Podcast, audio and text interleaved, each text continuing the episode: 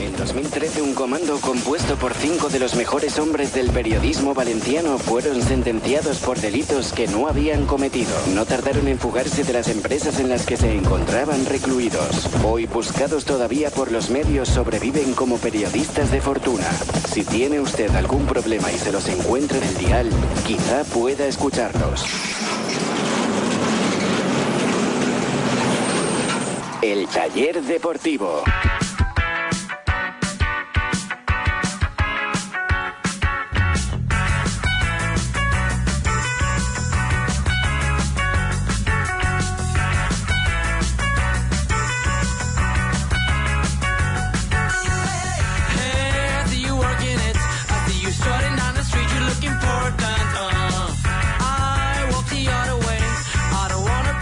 Amigos? Muy buenas noches, bienvenidos. Este es el taller deportivo y como cada noche vamos a tratar de reparar las averías del Valencia Club de Fútbol. Lo hacemos a través de la 97.7 radio, en el 97.7 del dial de la FM, para toda la provincia de Valencia y para todo el mundo a través de internet, en el tallerdeportivo.com, en la 977.com, en las aplicaciones oficiales del programa y de la emisora a través de la aplicación TuneIn en el podcast del programa que está disponible desde las doce y media de la noche para poderlo escuchar en cualquier momento del día y en la repetición. Buenos días para toda la gente que está escuchando a las 6 de la mañana, porque tendrá mérito estar, escuchando la radio a las 6 de la mañana.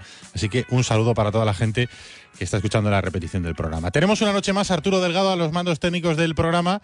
Les está hablando Ricardo Marí y ya está preparada la mesa de mecánicos con la que esta noche hacemos este taller deportivo. Hola, Carlos Domingo, ¿qué tal? Buenas noches. ¿Qué tal? Buenas noches. Disfrutando, ¿eh? Joder, que, escucha, que es el, el, el, este, el Brasil del 70, ¿o cómo? ¡Qué barbaridad! Estamos Las viendo... Palmas, o sea, le está pegando un baño al Madrid con momentos históricos que luego repasará Sempere, que ha venido ahí con... Hola, Sempere, buenas noches. ¿Qué tal? Buenas ¿Tú también estás disfrutando de la derrota del Madrid en el Bernabéu 1-3? Yo sé mucho. No es una No derrota, no es una derrota, ¿eh? ¿eh? No es una derrota, o sea, es un baño absoluto. No qué? es ¿Por qué es un más, partido histórico? Es una eclipse. No, pues porque han eh, está pasando cosas que nunca habían sucedido y menos aún en un partido juntas. Que es, por ejemplo, un gol mal anulado hace dos minutos al Real Madrid, expulsado un jugador del Real Madrid, han expulsado a Gareth Bale, eh, y penalti en contra del Real Madrid. Son cosas que en el Bernabéu eso no se ha visto en la historia. Pero, pero eh, mezcladas con algunas habituales. El gol primero del Real Madrid es fuera de juego. Fuera de juego, es cierto. El primero y único de Real Madrid. Sí, bueno, claro, marcado. también es verdad, acostumbrado. Venga, vamos a saludar a nuestro mecánico invitado. Creo que se estrena como, Sí, sí, sí, como sí. mecánico invitado en el taller deportivo. Ya teníamos ganas de que viniera con nosotros. Frank Guaita, Cadena Ser, ¿qué tal? Buenas noches. Hola, buenas noches. Yo soy malísimo con temas de mecánica, ¿eh? No ¿Sí? tengo ni idea. Yo Ahora también. mismo me dicen dónde está el aceite en el coche y últimamente eh, temas de amortiguación los voy controlando, pero, pero muy poquito, ¿eh? Muy poquito de, de tema de mecánica. A ver si se me da un poquito mejor aquí en el taller. La Junta la Trócola. Uf, eso lo llevo fatal también. Eso lo llevo fatal, no sé dónde está. Menos mal que tenemos a Pinauto, que Ellos sí, ellos sí. Ellos son expertos. En ellos el, momento, expertos. en el momento tenemos un problema con el coche, hay que llevarlo ya a Pinauto. Arroba el taller de por. Eh, nuestra cuenta de Twitter, que como siempre decimos está abierta las 24 horas del día para estar pendiente de lo que ocurre en el Valencia. En el transcurso del programa, pues la aprovechamos un poquito para que podáis ser un mecánico más desde casa y podáis hacernos llegar vuestras opiniones. ¿Hemos puesto preguntas en Pere hoy? Sí. ¿Qué hemos puesto? Eh, digo que sí porque se le he puesto yo. Claro, claro, por eso te lo pregunto. ¿Qué esperas de Alessanco como director deportivo del Valencia? Hoy se ha presentado Sí. de manera oficial, eh, la ciudad deportiva de Paterna, acompañado por nuestro amigo Anil, ¡Anil! por Vicente Rodríguez, eh, y eh, pues nada, eh, se ha defendido el hombre, porque evidentemente hay preguntas, yo digo, igual no aceptan preguntas, pero ha habido preguntas, y se ha defendido de esas acusaciones que eh, lo tachan de amigo de Jorge Méndez, etcétera. ¿Ha habido alguna para Murti? ¿O no? ¿O el que recibía las preguntas era Alessanco?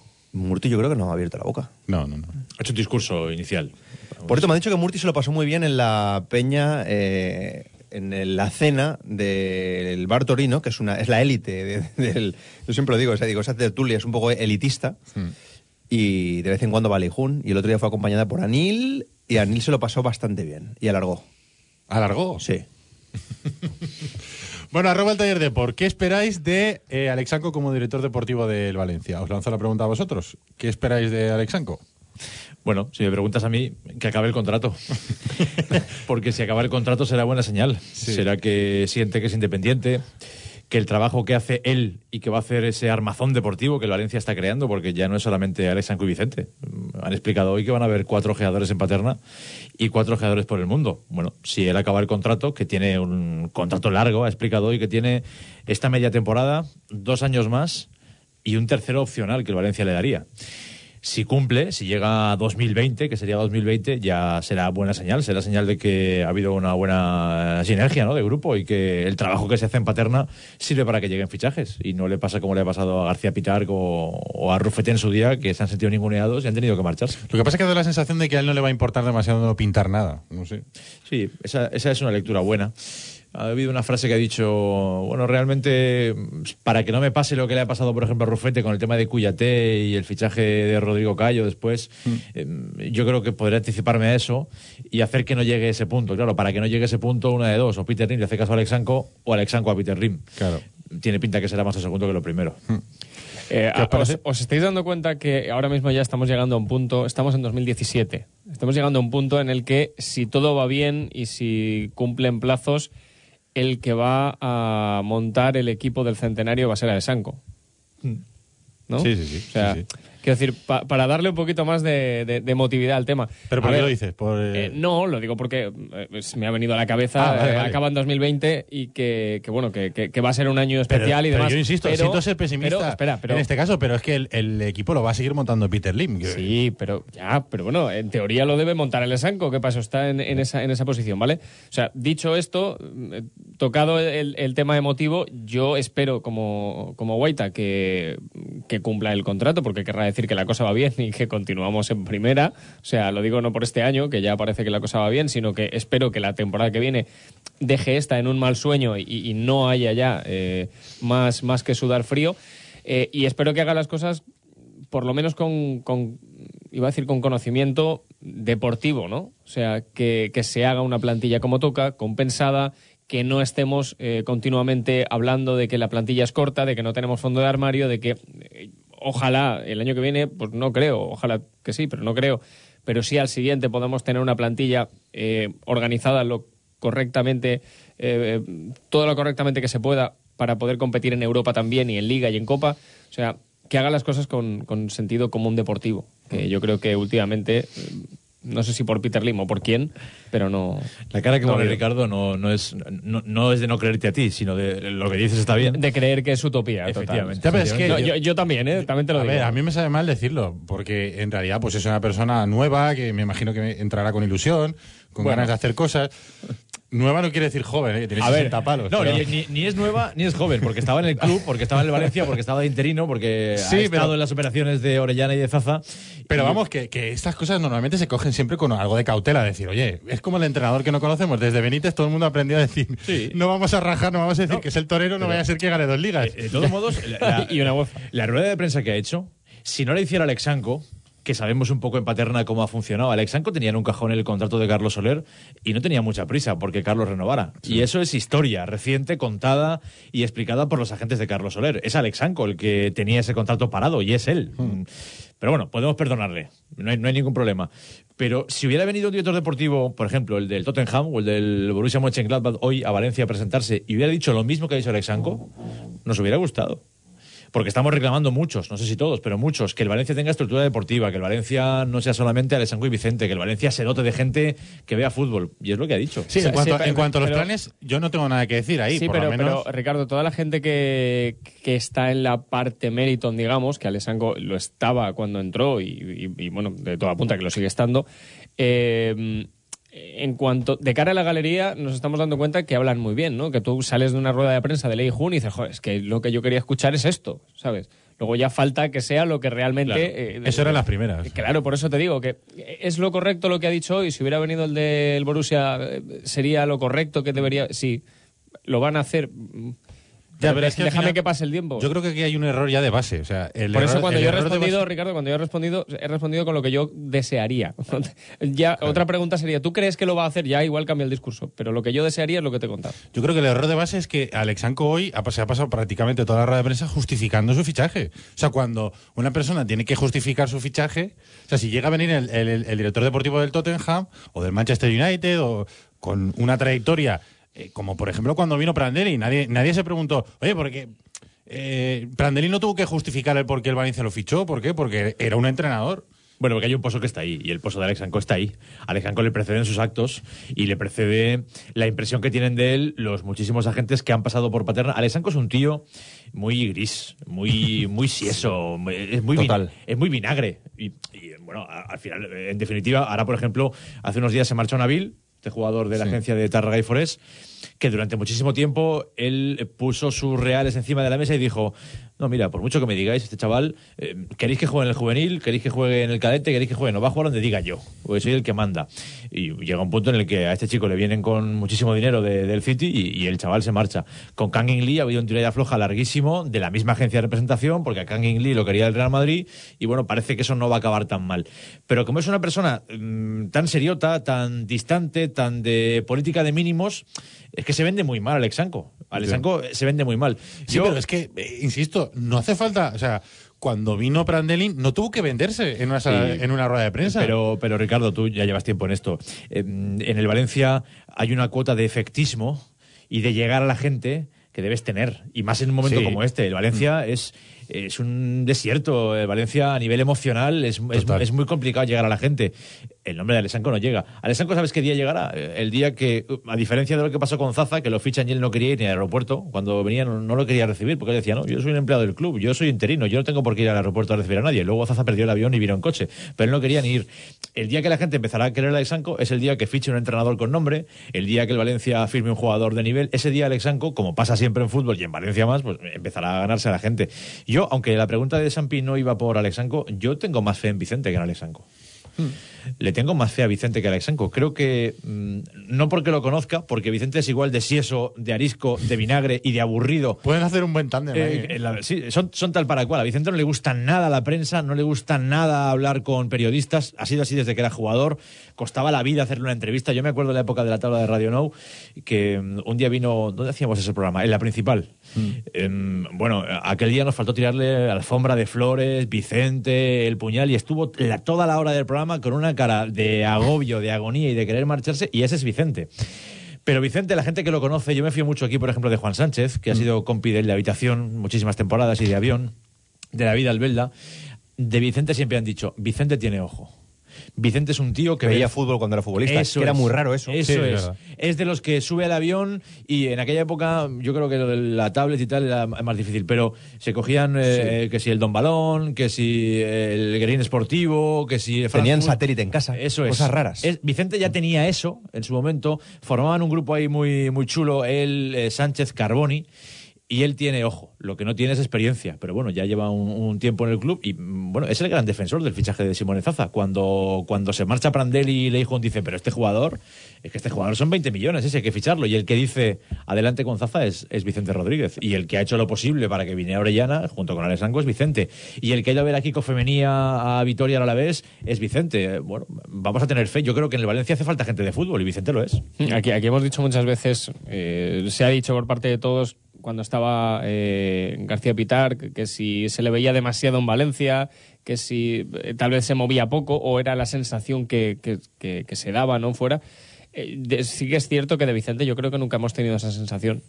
Sí, es que yo creo que es el que va a moverse. Claro, por de eso te- por es eso te que va- digo- va, a moverse, va Por eso a te estar digo haciendo que, informes, que estoy, estoy de acuerdo. viajando ¿no? Eh, y Estoy de acuerdo porque la sensación de fuera, o sea, tú eh, lo ves desde dentro, eh, o gente que lo conoce, o gente que ha estado con él Sí. y demás, pero la sensación que, que a mí, por lo menos, me ha transmitido de fuera es que pues, el otro día estuvo en Leganés para hacer la, la previa, digamos, o para, para analizar al rival del Valencia. Estuvo en como Vitoria dices, estuvo en Vitoria, ha estado. Siempre te da la sensación de que no para quieto. Y realmente tú quieres eso de alguien que trabaja en la parcela deportiva. Al Valencia le hace falta eso. El Valencia, como pasa en todos los clubes eh, que tienen un, un parón histórico o que tienen problemas, al Valencia le hace falta mirarse en el espejo de alguien que haga bien las cosas. Y en España hay equipos que hacen muy bien las cosas. El Sevilla tiene un equipo de dirección deportiva de, casi 20 personas. Mm, hemos explicado mucho, muchísimas veces cómo funciona el Villarreal. El Villarreal tiene una forma de funcionar parecida a la que el Valencia intenta ahora, con scouts fijos en Villarreal, con gente un poco diseminada por el mundo en diferentes continentes. Acaba de marcar Cristiano de penalti. Y el Valencia, si se mira en ese espejo, pues tiene mucho avanzado, porque va a poder captar jugadores y lo que no ha hecho, que yo creo que debería haber hecho, es ir directamente y fichar a un director deportivo que estuviera en un equipo inferior, un equipo peor que el Valencia, y traerlo. Porque los hay, los hay de nivel. Eh, Ha pasado este, este año, ha habido movimientos, está eh, Torrecilla, el que estaba en el Celta, se marchó al Betis, Felipe Millambre estaba en el Rayo y se marchó al Celta de Vigo.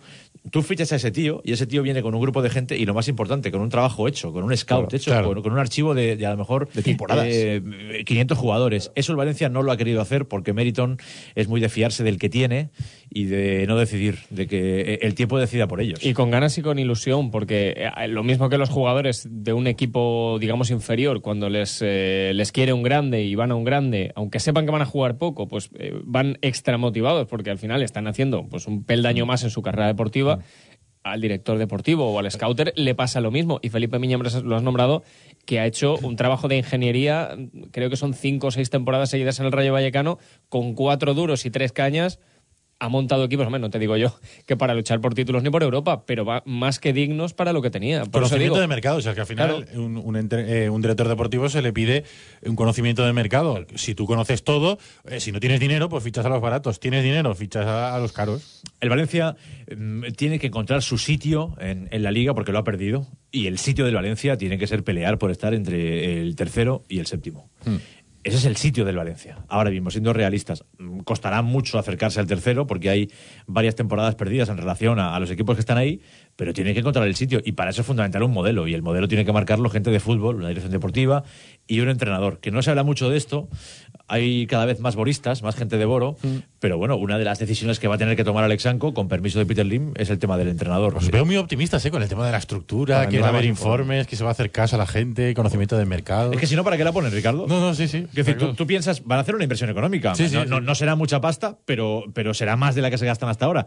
Si lo tienen y todos sabemos, porque nos enteramos, que el 31 de agosto firman tres jugadores, diremos, bueno, ¿y, est- y esta gente para qué, coño, con perdón, eh, tiene una estructura de de 10 personas? ¿Para qué quiere el Valencia ocho ojeadores, un director deportivo, un secretario técnico, si luego, mm, como de la llamada y viene Jorge Méndez Claro. con los fichajes? Es que, claro, eh, eso lo pensábamos también con Suso García Pitar, que todo iba a cambiar, que por fin teníamos un director deportivo, que fíjate que desde Rufete que se había ido, que no había una estructura. Bueno, estructura tampoco había mucha, pero por lo menos había un director deportivo.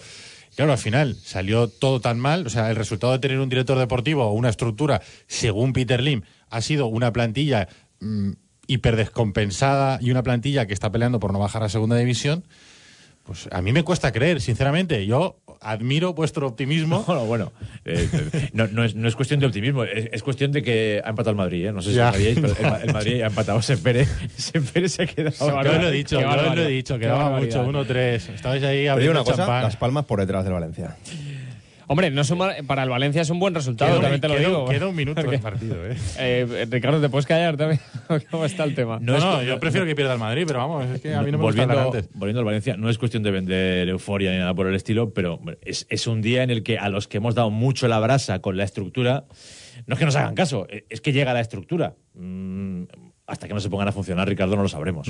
Hasta que no empiecen a, a llegar fichajes, a hacerse operaciones, el Valencia afronta un verano complicado, ¿eh? un verano de, de tener que vender jugadores antes de poder ficharlos, de, de, un- de otra vez una diferencia económica grande entre lo que quieres fichar y lo que tienes que vender por narices.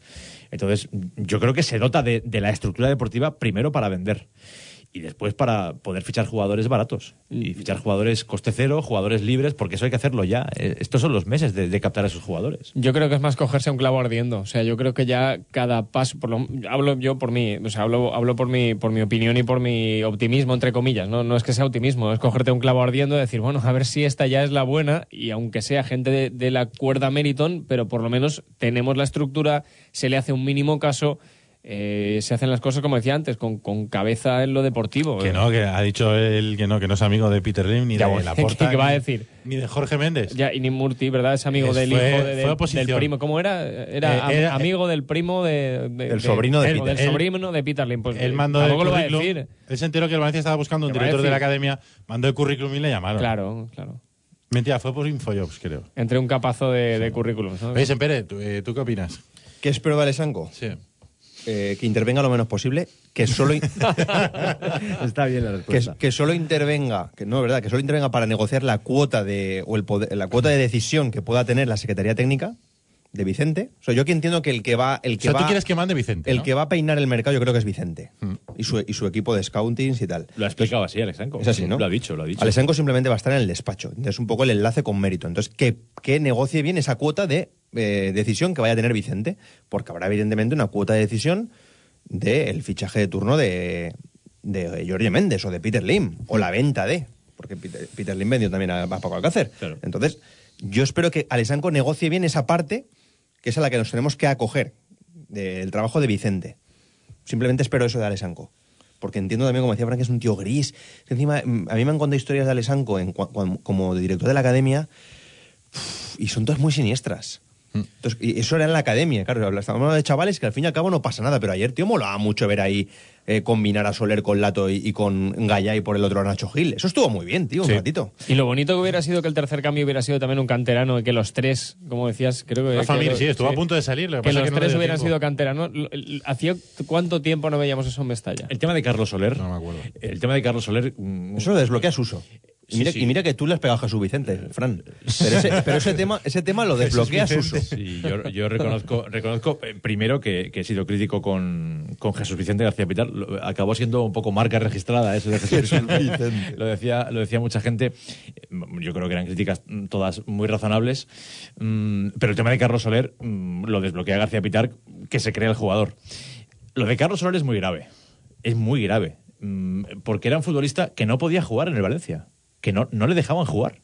O sea, que la gente del jugador, ahora ya llega el primer equipo y como que estas cosas se olvidan, la olvidan los agentes, pero los periodistas que las hemos denunciado y las hemos contado en contra del club y con vetos y con historias no las olvidamos. A mí me ha pedido ayuda la gente de Carlos Soler para contar, oye, es que no renueva. Y como no renueva, no juega. Y está parado. Y no juega ni en el Mestalla, que es donde debe jugar, ni en el juvenil, porque aún era juvenil. Claro, mm, la historia de Carlos Soler le va a perseguir al Esanco. Porque, Claro. claro. la irrupción de Carlos, el estallido de Carlos Soler ha sido tan, tan grande. El otro día, bueno, mm, a mí me parece siempre el mejor. Sí. En Vitoria, Ayer fue el mejor. Ayer fue el mejor, pero es que en Vitoria fue el mejor también. Eh, eh, es- eh, yo no recuerdo un impacto de un jugador mm, del Mestalla que suba al primer equipo, se consolide y haga tan mm, a mejor al Valencia. Yo no recuerdo ninguno, jamás. Yo tampoco. Mm, y, mm, han saltado jugadores del Mestalla al primer Y equipo. que eh. se haya convertido en imprescindible y en el mejor del equipo. Bueno, pues el entrenador que, eh, que lo ha puesto es Boro, pero el director de cantera que no lo quería renovar y que tenía el, el contrato parado en un cajón por un ataque de, de pelotas es Alexanco. Bueno, de todo eso va a tener que sacudirse Alexanco a partir de ya, con otra actitud, con otra forma de proceder. No esperéis muchas ruedas de prensa de Alexanco. No, no. Alexanco ficha al Valencia a Zaza y no lo presenta. Zaza se presentó No solo. quiso, no quiso, no Sí, quiso. sí. Se presentó solo. El chaval estaba solo ahí con la camiseta y con Anil. Todo, todo eso ha ido ocurriendo y son cuestiones que a nivel de imagen él, él debe ir cuidando.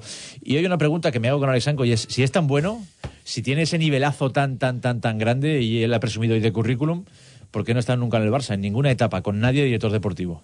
Claro. Nunca. No, pero En- en- nunca ha en- sido en- director deportivo, que yo sepa, ¿eh? No, no, es una persona que... Él ha estado cinco años en, la, en el fútbol base del Barça. Sí, sí, sí, sí. sí, cinco la años Masía, hasta, el, hasta el 2010 con Joan Laporta, que por eso pues de ahí viene su vinculación con él o su relación con él. Aunque él no quiera. Exacto. De 2010 a 2015, que es cuando el Valencia lo ficha para la cantera, hay un vacío ahí. No, no, no sé exactamente qué es lo que ha hecho, pero Él, él estuvo trabajando para, para fondos de inversión. Él trabajó para fondos de inversión dedicándose a, ver futbolistas, básicamente en, en Sudamérica y Centroamérica, y en función del jugador o jugadores que él iba captando o recomendando y el éxito de esos jugadores a los clubes a los que los recomendaba, pues él percibía una cantidad económica u otra. Él se ha dedicado a eso. Él ha un trabajado- broker, ¿no? era- él ha es un broker de jugadores. Él ha trabajado para fondos de inversión, eh, captando futbolistas, descubriendo jugadores en, en diferentes países. Bueno, entonces a lo mejor el mercado sudamericano sí que lo tiene trillado. Sí, lo que pasa es que desde el despacho de Paterna jugando al Buscaminas es jodido. No, no, no, no, no, no es- no es Oye, has exactamente. empezado muy flojito, pero ahora. No, que algún jugador incluso de los que ve- veía en Sudamérica ya tiene pelos en los huevos, porque han pasado unos años. Realmente, realmente. Hombre, estamos hablando de 2010 a 2015. Claro, o sea, quiero decir, Él- ya veteranos. Él debe, él debe cambiar el chip. Eh, Yo no le niego el conocimiento del fútbol. Vamos a ver, tiene, lo miraba hoy, creo que son 61 años. No, no, si el currículum ha tenido que quitar cosas. Alexanco mm, conoce el fútbol de arriba abajo como futbolista, conoce grandes casas, el Barcelona, el Bilbao, el Valencia. Eso no se le puede negar. Mi duda es si es un director deportivo eh, 3.0. Si, si está en lo que hay que estar. Eh, ¿Tiene Twitter? Mm, No, que yo sepa, que yo sepa no. Y cuando llegó a Valencia le venía muy, muy, muy justito el tema del WhatsApp. Pero muy justito. Joder, macho. Muy justito. Me imagino que habrá, habrá alguien en el club que le habrá hecho ver, oye, mira, eh, no filtres si no quieres, pero eh, estamos en 2017 y él era, era más de SMS. Te lo digo está- tal cual, ¿eh? Mira, eh, no viene, no viene al caso, pero casi. Eh, no diré el nombre, pero yo recuerdo un presidente de una federación que para hablar con él tenías que llamarle a casa. Lo juro, no, no tenía móvil. Pero. Nacional. cu- hace- Nacional. Ahora, ahora mismo. Nacional. Vale. Ya era hora que lo quitaréis de encima, ¿eh, Charlie? ¿Eh? Ya era hora de que lo quitaréis de encima, ¿eh? ya está claro. Bueno, pues ya está claro, ya está claro, ¿vale?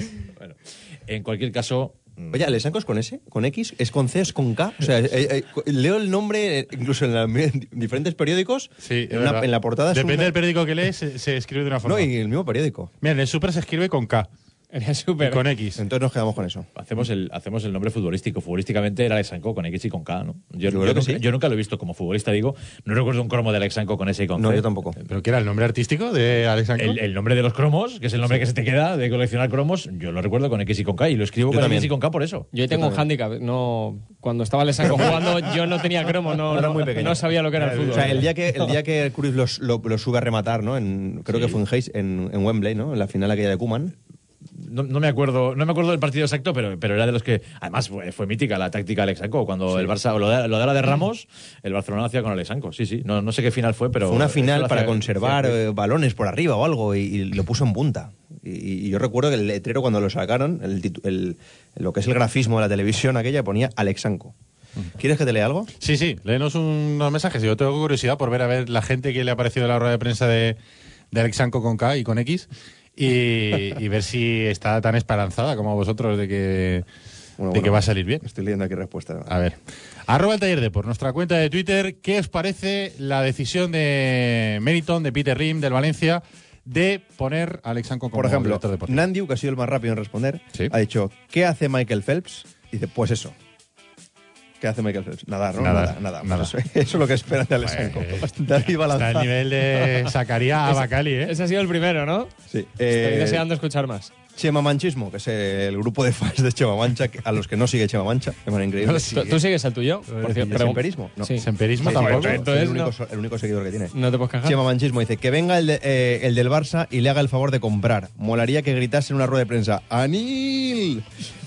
Jesús dice, entre cero y el desastre. La segunda división nos espera. Dios y la Cheperudeta nos amparen. Hombre, Es lo que espera de Alessanco. Es lo que espera de Alessanco Jesús. vaya tela. Álvaro Coy dice, nada, el que espera desespera. Prefiero esperar a que se equivoque o no antes de atizar. Javier Estrella... O sea, que él va a atizar de todas formas, pero Sí. por lo menos esperar, ¿no? A que la cague. Javier Estrella dice, espero muy poco, por no decir nada. Todo lo que sé hacerlo bien será una sorpresa. Sí, es muy triste. Pablito, que luzca como un buen florero de Lim en las operaciones a realizar con Méndez. Javier Latorre dice que le desenchufe el PC Fútbol a Peter. Eh, eh, H.E. Ródenas, que es Héctor Ródenas, que le venda al Barça Cancelo por 30 milloncetes. Cancelo yo creo que cada día que pasa se está devaluando y Boro tendría que empezar ya a valorar, dejarlo en el banquillo para que vuelva a coger valor. Para que no baje. ¿no? No, no, volvería a coger valor. O porque pare, la, que pare la sangría, por lo Sin menos. jugar coge valor. Eh, Cazalla Norte dice, el policía de la aldea del Arce espera un asesinato. pues eso, nada de nada. Esa es muy buena, ¿eh? El policía de la aldea del Arce. Esa me la voy a apuntar. Qué mito. Esa está es que tú, muy bien. tú sabes, Frank, que aquí ponemos la sintonía de la aldea del Arce de vez en cuando, cuando hablamos de. Anil y tal. ¿Le ponéis a Anil? Sí, todos tienen Anil. personajes de la aldea del Arce. Pero, pero, ¿vas a continuar? Bueno, ahora No, no, paréntesis. eh, No, es que me ha sorprendido que te sorprenda que Anil disfrute de una cena. Porque es muy mítico los almuerzos que se pegan Anil Murphy. Esto está contado, ¿eh? ¿Y Kinko y Tapa? Claro, claro. Kin- Kinko y Tapa se pegan unos almuerzos en la sede de los veteranos del Valencia. Ah, sí, sí. Pero, fenomenal. pero hay veces hay que llamar a los geos para, Sí, para, para sacarlos. Mm, Les cuesta entender, es muy bueno esto cuando la gente del club te dice, no, es que sois críticos con ellos, tened en cuenta que les cuesta adaptarse, entender cómo somos, pero para almorzar, o sea, lo que es entender la cultura del almuerzo no han tenido ningún problema. Se pegan unos almuerzos, pero además, eh, eh, importante, eh, violines de, de- de primer nivel. y en cambio, eh, ¿Con olivas y cacaos? No sé, no sé, no he llegado a tanto, pero sí que sé que son allí fijos de, de la sede. A mí me gustan las cebollitas estas rojitas. Yo, sé- yo soy más de tramusos, fíjate. Famosos también. Y ahora en fallas Pero me puedo, hacer, el me puedo hacer almuerzo- un saco yo. el almuerzo categoría es falla. cuando tiene, hay caragola. Eso ya es un almuerzo nivel... Sí, sí, no, en serio. es. Eso significa que se prolonga hasta las 12. O a la 1 incluso, ahora que hay mascleta, para ir directo a la mascleta. Eso es Champions, ¿eh? Eso de Cara- Champions. ¿Caragols? Bueno, pues Amadeo Salvo, como no tenéis el, el placer de tenerlo en la cadena SER, No, la verdad es que no, no, pues, no, eh, no ha podido por ser. aquí sí que pasó. Y entonces le preguntamos por Kinko si era realmente Kinko y Tapa. Quiero decir, y nos sorprendió cuando dijo que era un tío súper currante Mm. y súper eficiente. Claro. No, le preguntamos. eh, Sí, sí, por Kinko. la- no, sí, le preguntamos si estaba de vacaciones. Sí, estaba aquí de vacaciones. Sí. Sí, correcto. Sí, él, él pensaba como casi todos que estaba aquí de vacaciones. Y no, no, es verdad. Nos dijo que él que era es muy muy currante. eficiente. Bueno, que lo que yo sé, mi información al respecto de King No, no, no, yo es que hace de control financiero, ¿verdad? Dentro del club, Sí. que, es, que es un tío de, de despacho. Pero vamos, no, no es una persona que entre el primero y salga el último. No, ese no es Kim Co- Y luego es una persona que a las dos sale a comer, suele llegar a restaurantes de Valencia él con la bebida, con la que él se bebe, él se la lleva de casa, no es bebida barata. No es barata. Él, él va a restaurantes de, de primer nivel de la ciudad, pero la bebida no se la sirven, se la lleva él generalmente. ¿Y eso? Y bueno, pues porque él tiene. Porque ese, ese- esa botella posiblemente no existe en ese restaurante. Efectivamente, efectivamente. Ah, porque son muy caras. Es un ah, es- pero si vas a un restaurante caro, habrá vinos buenos, ¿no? Mm, Hay vinos y, y otros licores que, que no suelen estar en los restaurantes de va Kinko, que, oye, yo no, no, no le critico nada, es un bon vivant, es una persona a la que ha puesto aquí Peter A controlar a nivel financiero, y bueno, el controller financiero se hace en unas horitas que no sea trabajador o sea trabajador que lo miran en el club, pero no es una persona de fútbol y no es una persona que al Valencia le venga demasiado bien. Yo creo que el trabajo que hace Kimco lo podía hacer Inme Bañez perfectamente. Lo ha hecho muchísimas temporadas y no es necesario que haya venido Kimco, que mm, yo creo que más que currante o no, lo que es es una persona de la confianza de Peter Lim a la que Peter Lim puede llamar cuando tiene dudas al respecto de algo que pasa en el club. Es un confidente del dueño que debe tener un confidente. Yo entiendo que lo tenga, pero vamos que tampoco nos vendan que es el más currante del mundo porque no es el caso. Un detalle. Ayer, por ejemplo, eh, yo entré a Mestalla muy pronto, más de lo habitual, porque como empezábamos antes por el básquet y tal, Sí. todavía no están abiertas ni las acreditaciones. Por tanto, cuando yo entré a Mestalla, ni siquiera los voluntarios, que, son los primeros que entran y se empiezan a repartir petos, estaban aún en marcha. O sea, sali- entraste antes de los voluntarios y saliste cuando apagaron las luces. Sí, Eso es cierto, con, con el est- estadio apagado. Hiciste más horas que el sol, literalmente. ayer. Bueno, el caso es que la primera persona que me crucé bajo en Mestalla fue a Kinko. Ya estaba en, en Mestalla cuando no habían llegado los equipos, por supuesto que no. Ya digo que no, no había- nadie había entrado a Mestalla. Simplemente miembros de seguridad. ¿Puedo seguir leyendo Sí, mensajes? sí, sí, claro. Eh, Aldea del Arce ya lo hemos leído, Cazalla Norte. Eh, Es Dani que Masi- día del arce, es que igual Fran no lo sabe, pero un día pusimos la foto en nuestro Twitter de los dobladores eh, eh, oficiales de la aldea del arce. Los actores de doblaje. Porque Los actores de dobladores- doblaje de, de la aldea del arce y los actores de doblaje de la aldea del arce eh, podría ser una foto del Consejo de Administración del Valencia. Sí. Perfectamente es un consejo de administración de Meriton. O de un hospital de Meriton. Perfectamente. O sea, a Lei Jun le falta lo que es la coleta rosa en la oreja, ¿no? Eh, Como la, no, como pero la- hablamos como de la- los dobladores, como no la de los, coneja. no de los personajes. Ya, ya lo Actores sé, de ya. doblaje. Ricardo, Ya, ¿no puedes pero- decir dobladores? Perdón, perdón, es verdad, que el otro día me riñeron. Actores de doblaje. Correcto.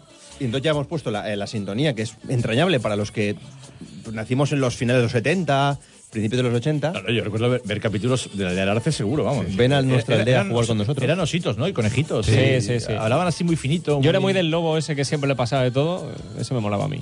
Pues Samalel Samalá, resulta que Fran ha sacado una letra que dice Kinko y Tapa y Anil. Bueno, al final, quiero decir, hay una letra. Lo que pasa es que nos faltan los cantantes. No, no, yo creo que podías hablar con, con gente a la que conoces con mucha vena artística, de La Falla, por ejemplo, y, mm, y hacer un CD. Hacéis Sí. camisetas, hacéis, pues hacéis un. CD. como- Podemos hacer un playback o algo de eso, ¿no? Ahora que vienen fallas. Lo estudiaremos. Eh, Dani Masip dice que no, que no les lleve los cafés fríos a Peter y Jorge. Espera, es lo que espera de Alessanco. Eh, Semperis me dice, ¡La Champions! Que es una frase que digo yo mucho, ¿no? Cuando el Valencia gana un partido. Francisco Meseguer dice que le coloque al Barça Cancelo por 40 kilos y que no venda a los canteranos, pero será todo lo contrario, la voz de su amo. Gestitufo, este- esta cuenta es muy graciosa, Gestitufo. Eh, dice, ¿qué espero de un amiguete de Méndez y Laporta? En nómina del Valencia con un cargo que nunca ha desempeñado. Otra falta de respeto más. Eh, Salvador Bañuls, que Meriton gane mucha pasta. Eh, es lo que espera. Juan Moragues, que se encierre en su despacho a jugar a marcianitos y que cuando pierda el Valencia se la repamfinfle. Sabe que está aquí de paso. Eh, cuando quieras corto. Es Buscaminas, según ha dicho Frank Guaita, ¿no? Riverita, que haga la santa voluntad de Lim y todo siga como hasta ahora. Un desastre, vamos. Preocupa el futuro, no sé qué hacer ya. Riverita está desesperado. José Manopalos dice, nada, hará lo que diga Lim y a cobrar todos los meses. Rafa Raga dice, lo que sea, pero lo hará sentado. Ser- Sergio Rodríguez Chá dice, que dimita. Es lo que espera de Alessanco. No tiene muchos Y seguidores. acaba de llegar, ¿eh? No tiene muchos seguidores. Está Alex Sanco ante el reto de convencer a la gente. Claro, sí, sí, sí. sí. Eh, A mí, por ejemplo, a mí me tiene que convencer. Yo soy de los que creo que, que pongan a Alex Sanco en ese cargo es una muestra más del deshueve que lleva Peter Lin con el Valencia y con la gente del Valencia. Pero porque eh, yo creo que Lin no ha tomado miedo todavía a- al valencianismo. ¿Y por qué no viene? No, no ha tomado miedo a la hora de actuar. Ah, vale. Es bastante peor eh, lo que yo digo, Richie. Yo, eh, eh, porque al final, que venga o no, yo creo que le ha venido mientras el equipo está en Champions. Peter Lim fue a Almería. ¿Os acordáis? Sí, sí. Estuvo en Almería, en aquel partido decisivo con el gol de Paco Alcácer. Él estuvo allí. En Getafe también, si no me equivoco. Fue a Getafe, pero por- porque le vendría de paso. Estaría, Medrán, eh, estaría en Madrid, eh, algo por ahí. Pero él, cuando el Valencia tocaba pelo y, y podía jugar Champions, eh, sí que venía. Ahora que no juega Champions, ha dejado de molarle. Pero lo de tomar miedo, yo me refiero a que. A tomar decisiones. A ¿no? que, claro, a que realmente haya un movimiento popular que no se ha dado todavía en Valencia, que no sé si se va a dar, porque ya hay motivos para que se dé, pero no se da, y que él tome conciencia de que lo que puede hacer en el club eh, tiene consecuencias para su imagen. Mm, Lamentablemente para su fortuna no, pero sí para su imagen. Pero ese miedo yo creo que no lo tiene porque a nivel calle no ha habido una movilización grande, grande todavía antes de, ningún partido. El otro día me hacían una reflexión y en torno a Peter Lim decía, es que Peter Lim va tan perdido, aparte de porque eh, tiene el conocimiento de fútbol eh, que puede tener cualquier aficionado y que ha puesto gente a dirigir el club que no tiene ni idea, que esa gente no tiene ni idea, él es un inversor, ha hecho dinero invirtiendo, no es empresario. Sí, es un enfoque. Claro, pero él debería saber que esto no es una empresa al uso. Claro, Que- encima. que- claro, que esto no es un hospital. él tiene eh, varios hospitales, lo ha explicado Alejo muchas veces. Y yo cuando Alejo pone el ejemplo de los hospitales me enciendo, porque comparar al Valencia, que antes que sea de CF, ese equipo de fútbol, antes que sea de con un hospital. No, es que él lo dijo un día. Él, cuando se compra un hospital, va al hospital el primer día, lo inaugura y ya no vuelve. Ya, bueno, pero es que esto, esto no se inaugura un día y esto es todos los días. Aquí hay que poner leña al fuego todos los días. No puedes largarte y, y no aparecer. Bueno, hasta, hasta Amadeo Salvo creo que se lo ha pedido, que, que sí. venga y de la cara, ¿no? Bueno, pues ya no falta que se lo pida nadie más. Para mí esa frase... ¿No esa has leído frase- ninguna entrevista o qué? ¿Eh? ¿No has leído no, ninguna? no, me, me- me- me ha llegado Por Twitter, hoy- por Twitter. Me ha llegado hoy por Twitter, sí. No, no sé si hace entrevistas o no. Esa, esa frase de Para mí deja muy claro que efectivamente no sabían dónde se metían cuando compraban un equipo de fútbol. Pero, pero en teoría estaban asesorados, Carlos. sí, sí, no, no, sí, la teoría está clara, en- en pero teoría, la pero- realidad parece otra. Ya, pero mm, no, no nos olvidemos de lo que nos decían que iba a ser Peter Lim. Sí, Peter sí. Lim era, nos decían, ¿eh? él no lo dijo, pero nos decían, un enamorado del fútbol, mm, una persona apasionada, que, que quería tener un equipo, que, que quería hacer un equipo campeón de Europa, acoger en Valencia la final de la Champions, que estaba rodeado de Jorge Méndez, de todo el séquito de ju- exjugadores del Manchester, de los Neville, de Paul Scholes, todo eso ha pasado en Valencia, sí, ¿no? sí, lo, sí. lo hemos vivido. ¿Dónde está todo eso? Ya, No, ya- fí- ya no está enamorado del fútbol. No, lo de, no- Neville, lo de Neville sí está. ya, no le gusta el fútbol. No, pero ya- fíjate que yo creo que eso. eh, mm, yo es que eso no lo puedo discutir, porque yo no sé si le gusta el fútbol o no le gusta el fútbol, si es apasionado, si. Hombre, que conoce a Gary Neville, pues No, eh, totalmente. lo, lo podríamos Eh, afirmar. eh, claro. Eh, que conoce a Méndez, lo podemos afirmar. Sí, sí. Quiero decir, hay cosas que sí que fueron verdad. Y que yo creo que el hombre tiene la intención de hacer un buen equipo, yo, yo hasta me lo puedo creer. Pero que es un desastre, es que eso no lo puede discutir nadie. Bueno, pues entonces cua- cuando se forma una dirección deportiva mm, de más o menos nivel, mm, tiene que haber una cuota, un, un pelín de decir, bueno, pues a ver si esta es la buena. Porque ellos, ellos, ellos dejan que las circunstancias decidan por ellos. Entonces, bueno, que está Boro, que Boro gana partidos, bueno, pues igual que se quede Boro. Que está Paco Estarán y gana partidos, bueno, pues que se quede Paco Estarán. Que está Alexanco con Vicente y fichan a Zaza más barato de lo que pensábamos, porque así fue el contrato de Zaza, y se queda Orellana, tiro y firman Orellana. Vamos a ver cómo les va a, a- a los dos. Y bueno, si la gente dice que pongamos una estructura, venga, hagamos caso. Em, y entonces Alexanco le dice a Vicente, Vicente, ponte a buscar ojeadores. Y Vicente se pone a buscar ojeadores. Mm, Y así está el Valencia. Que a lo mejor, oye, Benítez fue el quinto de la lista, ¿eh? Sí, Ben- sí, esas Beni- cosas Ben- pasan en el fútbol, ¿eh? Benítez no era el primero de la lista. El Valencia eh, llamó a Mané, llamó a Irureta y vino Benítez. Y Benítez ha sido el mejor de la historia. A lo mejor Alexanco y Vicente, no sé, mar- marcan una época. Ya, ¿Por qué aquí, no? aquí el problema es que aquello era un casting de entrenadores y te dijeron que no cuatro, y esto era un casting de floreros, y creo que el primero te ha dicho que sí. Eh, ojalá me equivoque, ¿eh? yo sé que estoy siendo duro, pero vamos, es que es lo que pienso y es lo que yo creo que está pensando todo Lo el que mundo está ahora mismo. claro es que han vuelto los grises. Y me quiero equivocar, ¿eh? yo eh, espero que hagan... ¿Esa frase la puedes explicar?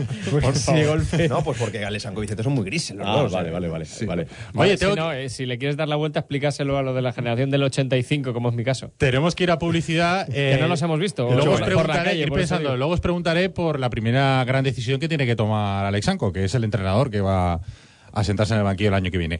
Antes les eh, recomendamos a todo el mundo que si tenéis algún problema con el coche, hay que llevarlo, como hemos dicho al principio del programa, a Pinauto. ¿Por qué? Porque ellos sí que entienden todo lo que le puede pasar a tu coche. Y además, si no tienes tiempo para llevar tu coche al taller, les llamas por teléfono, ellos pasan a buscarlo, se lo llevan a Pinauto, lo arreglan y te lo devuelven sin coste añadido. Solamente pagas lo que cueste la reparación. Teléfono 96 300 3545 y si quieres ir a verles están en Arquitecto Arnao 27 y en la calle Marcelino Gener 10.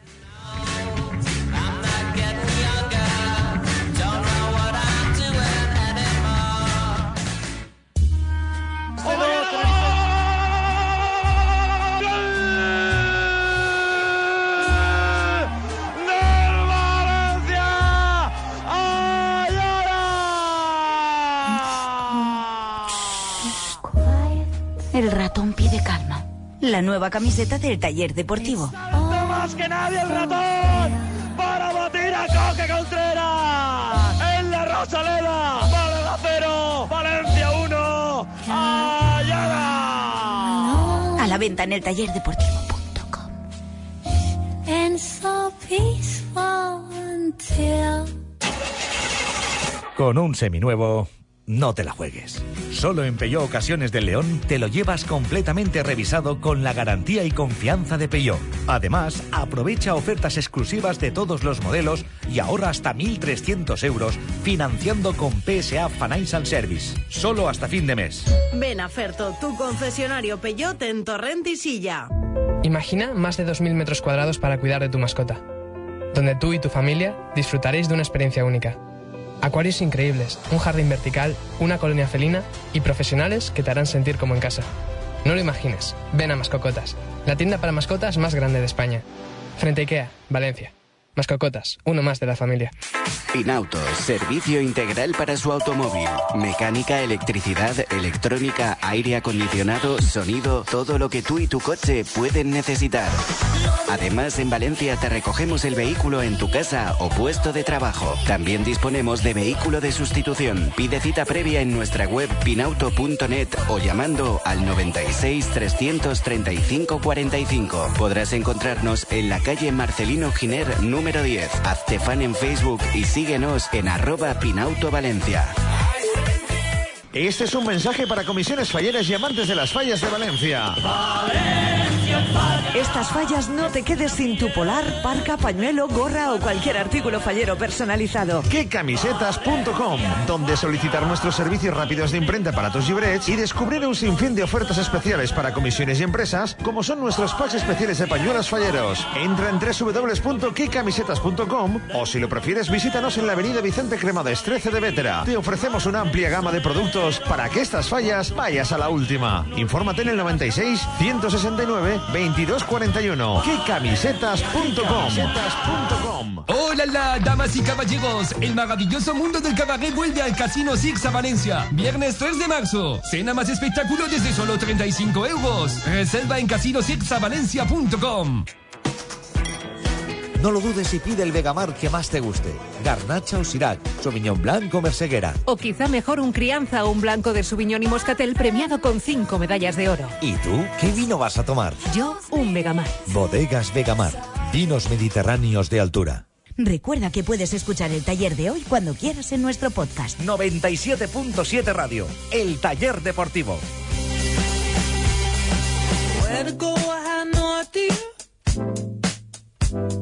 Where to go, I had no idea. 2610 was the price to pay.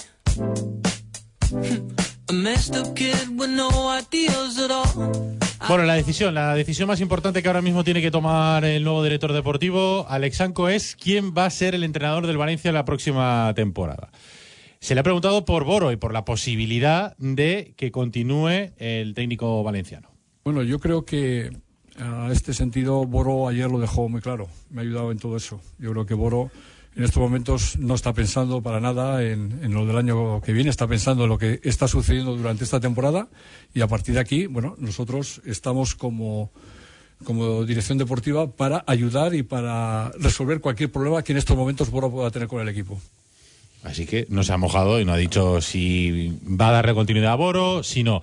Sempere tiene una eh, teoría que com comentó ayer y es que si se le da continuidad a la dirección deportiva interina como oficial, pues es muy posible que se le dé eh, también continuidad a la, al entrenador interino que pase a ser oficial o que sea Curro Torres, porque cuando se Parandelli pegó la espantada, el preferido de Alexanco era Curro Torres. ¿Me he dejado alguna cosa de tu teoría? No, yo, esa es mi teoría. Yo a Boro no lo veo el año que viene entrenando al Valencia, ¿no? Pero por Boro, más que por el Valencia que se lo ofrezca, que posiblemente sea lo- la lógica de mérito un día que se lo van a ofrecer a Boro. En cuanto matemáticamente, que posiblemente sea dentro de tres jornadas, el Valencia se, ha- se haya salvado. Pero, pero ojo a la, la figura de Curro Torres, que yo la veo mm, promocionando muy rápido dentro del club. El otro día se plantó en un entrenamiento de, en compañía de Lesanco, precisamente, se plantó en un entrenamiento de Boro. Y, y- y es que encima está haciéndolo bien con el Mestalla, ¿eh? Curro Torres. Y para mí sería un error, si ya Vale. aporto ya mi opinión, pero bueno. Sí, porque sería yo creo que lo mismo, el mismo error que eh, Paco Ayestarán, el mismo error que Nuno, incluso, y que Gary Neville. La sin experiencia. La teoría es buena. La- quiero decir, como teoría de alguien que, que tiene información o, o que observe simplemente la realidad del Valencia, un equipo que ha puesto entrenador a Neville, Claro. Por eso. Puede poner a cualquiera. o sea, visto a Neville, que además hubo que sacar Angulo de donde estaba para ponerle de traductor, o sea, un, entrenador que es entrenador a que haga de traductor de uno que no es entrenador. Eso pasa en Valencia recientemente. Pues la teoría es buena porque ya está Boro, está ganando partidos. De los 29 puntos que lleva Valencia, 23 han sido con Boro este año. Bueno, hay una razón aritmética que, que no se discute, se comprueba. Y luego Curro Torres, buen trabajo en el filial, lo conoce Alexanco. Mi información es que han tenido momentos de amor y de odio, han tenido de todo, pero bueno, lo conoce bien y, y podría promocionar. Como teoría está muy bien. Como opinión, si el Valencia pretende ser serio, si quiere ser un equipo serio al que los jugadores quieran venir, lo que hay que hacer es tener un entrenador de nivel. Un entrenador que solo con el nombre mm, ya genere respeto y genere atracción por parte de futbolistas a los que tú tienes que ir a seducir. Porque a un jugador no es lo mismo decirle que al Valencia lo va a entrenar Boro, que lo va a entrenar, por ejemplo, Berizzo o Quique Setién, por poner un ejemplo. Si yo fuera director deportivo, mañana cogía un avión y me iba a reunirme con el agente de Berizzo y le ponía a Berizzo hasta donde yo puedo, hasta donde a nivel económico puedo dar, un folio en blanco. ¿Qué quieres? Una temporada, porque Berizzo en Vigo renueva de año en año. A mí me gusta mucho el Ha Celta. renovado, ¿no? Sí, no, ha, ha renovado la temporada anterior para esta y en esta están Ah, todavía no y en esta están peleando con él para que renueve, pero él va año a año. Ese sería mi entrenador. Porque mm, viendo cómo juega el Celta, viendo lo que propone el Celta y el tipo de equipo que ha hecho Berizzo en el Celta, creo que es lo que al Valencia le hace falta. A mí me parece que el Valencia necesita encontrar una filosofía. Mm, Me encantaría que, que encuentre una. Si, si tengo que elegir yo la filosofía, pues un equipo que compita. Que sea competitivo, que sea peleón, que sea difícil hacerle goles. Bronco y copero, como el Vale- Valencia toda la vida. El Valencia que hemos disfrutado, coño. Ese Valencia, ese Valencia que yo creo que es el que, el que hay que perseguir. Y me parece que en esa filosofía, en ese hacerse respetar, en ese entrenador de nivel, trabajador, preparado, mm, cuadra mucho Berizzo. Yo quiero eso para el Valencia, yo no quiero que siga Boro. Ahora, lo que sí que digo de Boro es que cuando acabe la temporada, a Boro hay que hacer un homenaje, pero un homenaje de verdad, lo digo convencido, ¿eh? En el palco de Mestalla, ponerle a Boro la insignia de oro y brillantes y meterle en la cuenta corriente del banco a Boro un millón de euros. Porque lo que ha hecho Boro vale mucho dinero. Porque mantener al Valencia en primera, que lo ha mantenido el equipo, todo el mundo, pero él es el entrenador.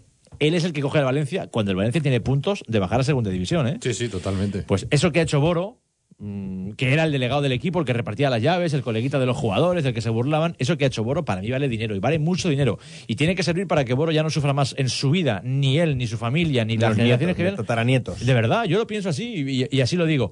Mm, Un equipo con un presupuesto de 140 kilos tiene que tener uno para Boro. Y tiene que tener una tarde para que vayamos todos al palco y digamos, Boro, gracias. Claro.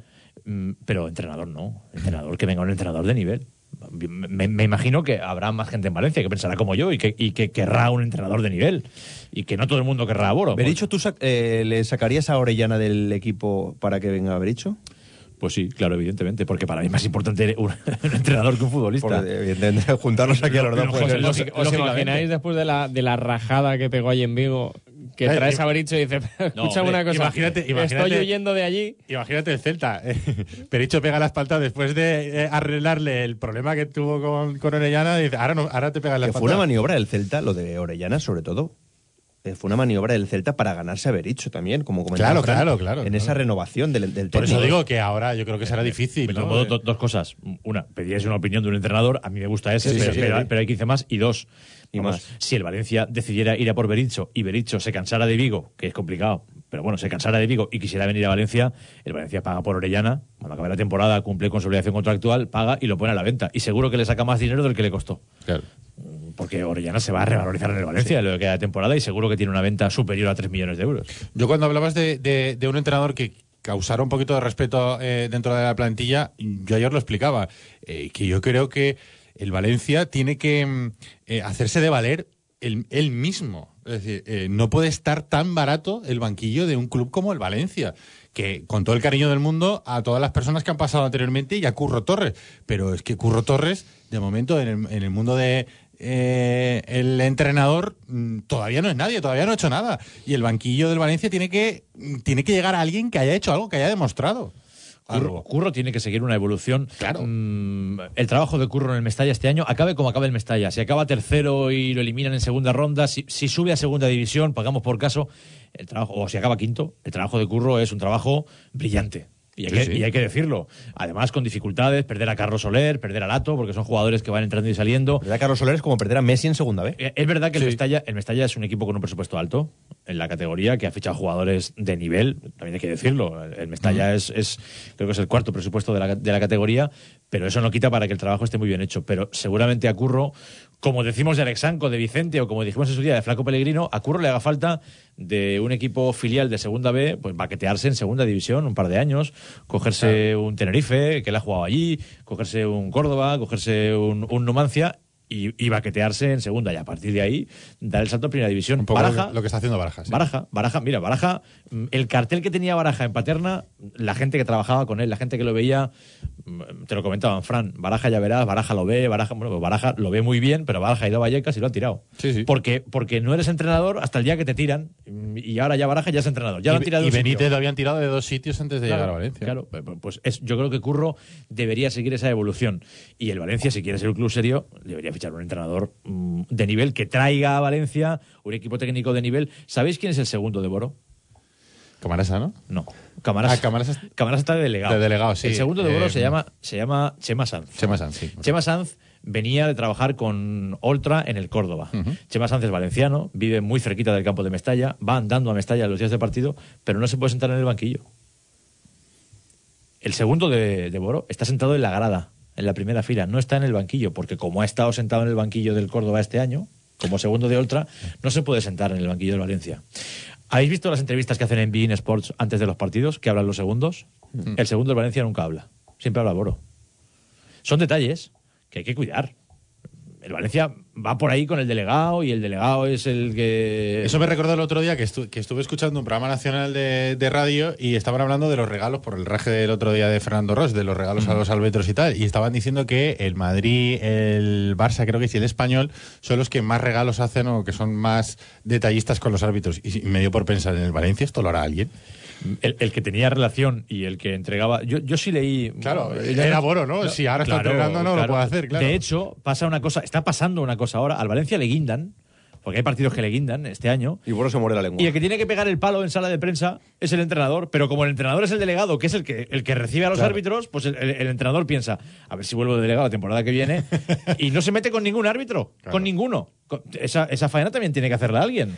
El director deportivo... Los defiende, ¿eh? porque nosotros entrevistamos a Boro y dijo, no, no, tienen una Hombre, yo le labor apreté muy- por eso. Tienen una labor muy complicada, lo típico. Y defendió al árbitro del partido anterior que nos había atracado, como el de ayer, que el, el de ayer atraca al Valencia. Y ahora, hoy es cuando tenía que ir Leijun a por Sánchez Armini y ponerlo palote como la otra vez y hacerse la foto. Hoy, porque ayer le atracan al Valencia. El día del Real Madrid hay dos penaltis.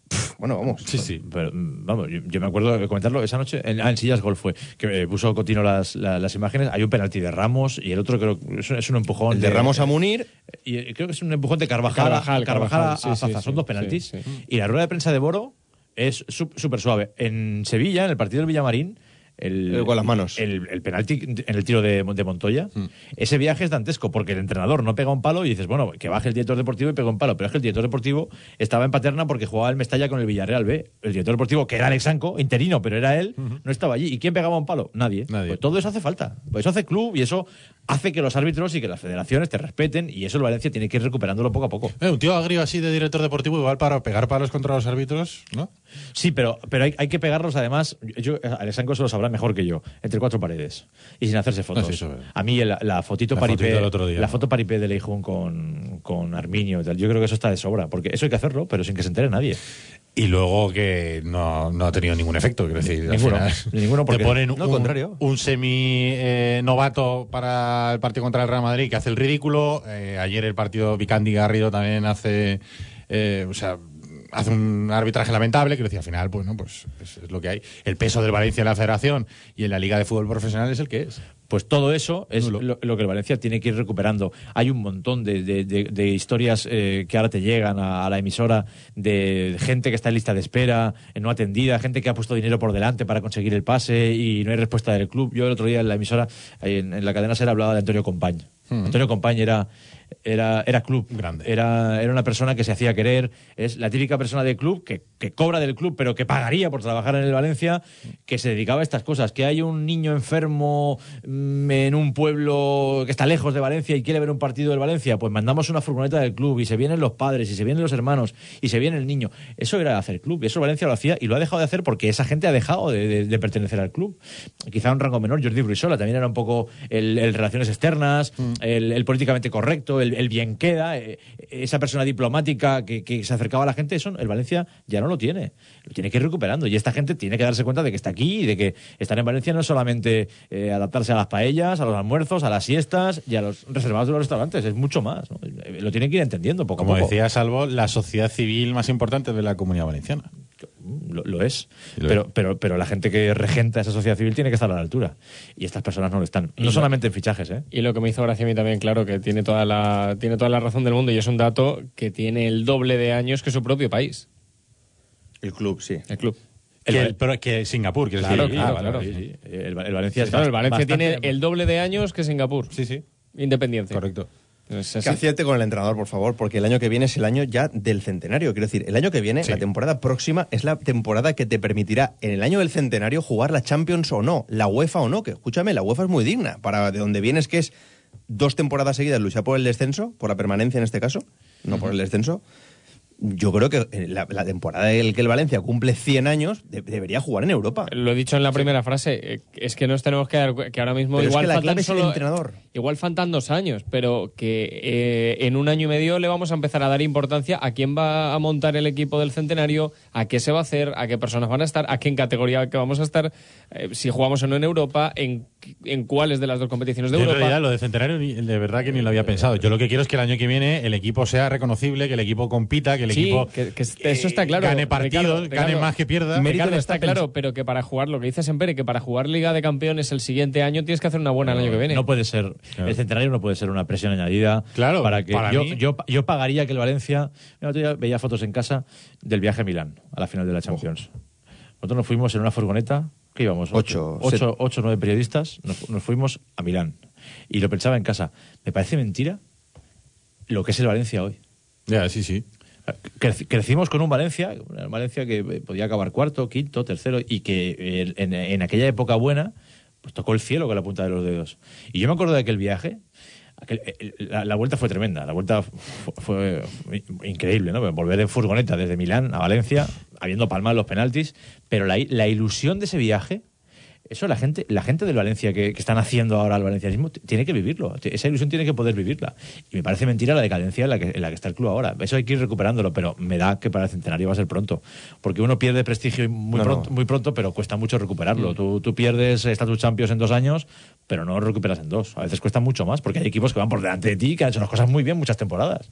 Sí, ahora mismo hay muchos que te han comido la tostada. Oye, por cierto, Alexanco, director deportivo, eh, deja vacante el puesto de director de la academia, director de la Escuela de Valencia, que coge Luis Vicente Mateo junto con Sergio Ventosa. Que además hemos estado hablando de ellos antes de empezar el programa. gente- Fran, es- son es- gente de la casa, sí, ¿no? es- gente es que lleva gente- trabajando mucho tiempo aquí. Sí, es gente que ha pasado por el fútbol 8, por el fútbol 11, es, es gente que ha aguantado las diferentes cribas que ha hecho Alexanco, que ha hecho varias cribas, ha habido varias cribas. Han llegado varios de Barcelona también. Hay, hay gente que se ha ido incorporando y ellos han estado antes, en épocas anteriores, con, con Rufete, etcétera, y, y han ido pasando cribas y ahora, pues, como desaparece Alexanco, pues ellos eh, crecen y van subiendo en el, en el escalafón, pero no es gente nueva, es gente que ya estaba en Paterna. Los Promoción interna, ya. como si fuera Mercadona, ¿no? Es- eso es, eso es. que, que tengan suerte. Bueno, por lo menos se apuesta por gente de la casa, que a mí eso me parece, me parece una buena decisión. O sea, si tienes gente buena dentro de la casa, ¿por qué no vas a darle la responsabilidad en un momento dado? Desde luego conocen la cantera perfectamente Claro. y con decisiones acertadas y erróneas, que ha habido de todo, mm, saben dónde están y saben cómo funciona la fábrica de jugadores, la fábrica de talentos que mande quien mande sigue generando futbolistas. Ahí está Lato y ahí están los que vayan saliendo, como Ferran, hay, hay muchos jugadores interesantes. Y esto refuerza la teoría de Sempere de lo de la subida y promoción de, de de Curro Curro, al primer equipo. Oye, Frank, que ha sido un placer, ¿eh? Nada, igualmente. De mecánica nada, pero un poquito de fútbol yo creo que fútbol puede valer, nuestro, ¿no? claro que sí. Oye, a ver si te vienes otro día. Siempre sí. Cuando me llaméis, eh, aquí estoy, lo que queráis. Gracias por venir, hombre. Nada, encantado. Sepere y Carlos, os veo mañana. No, yo mañana no. ¿Mañana no viene? Venga, No, Carlos, no, eh, no. suerte en Belgrado, ¿eh? Carlos. Belgrado, tío. Hasta mañana, venga, bajamos la persiana.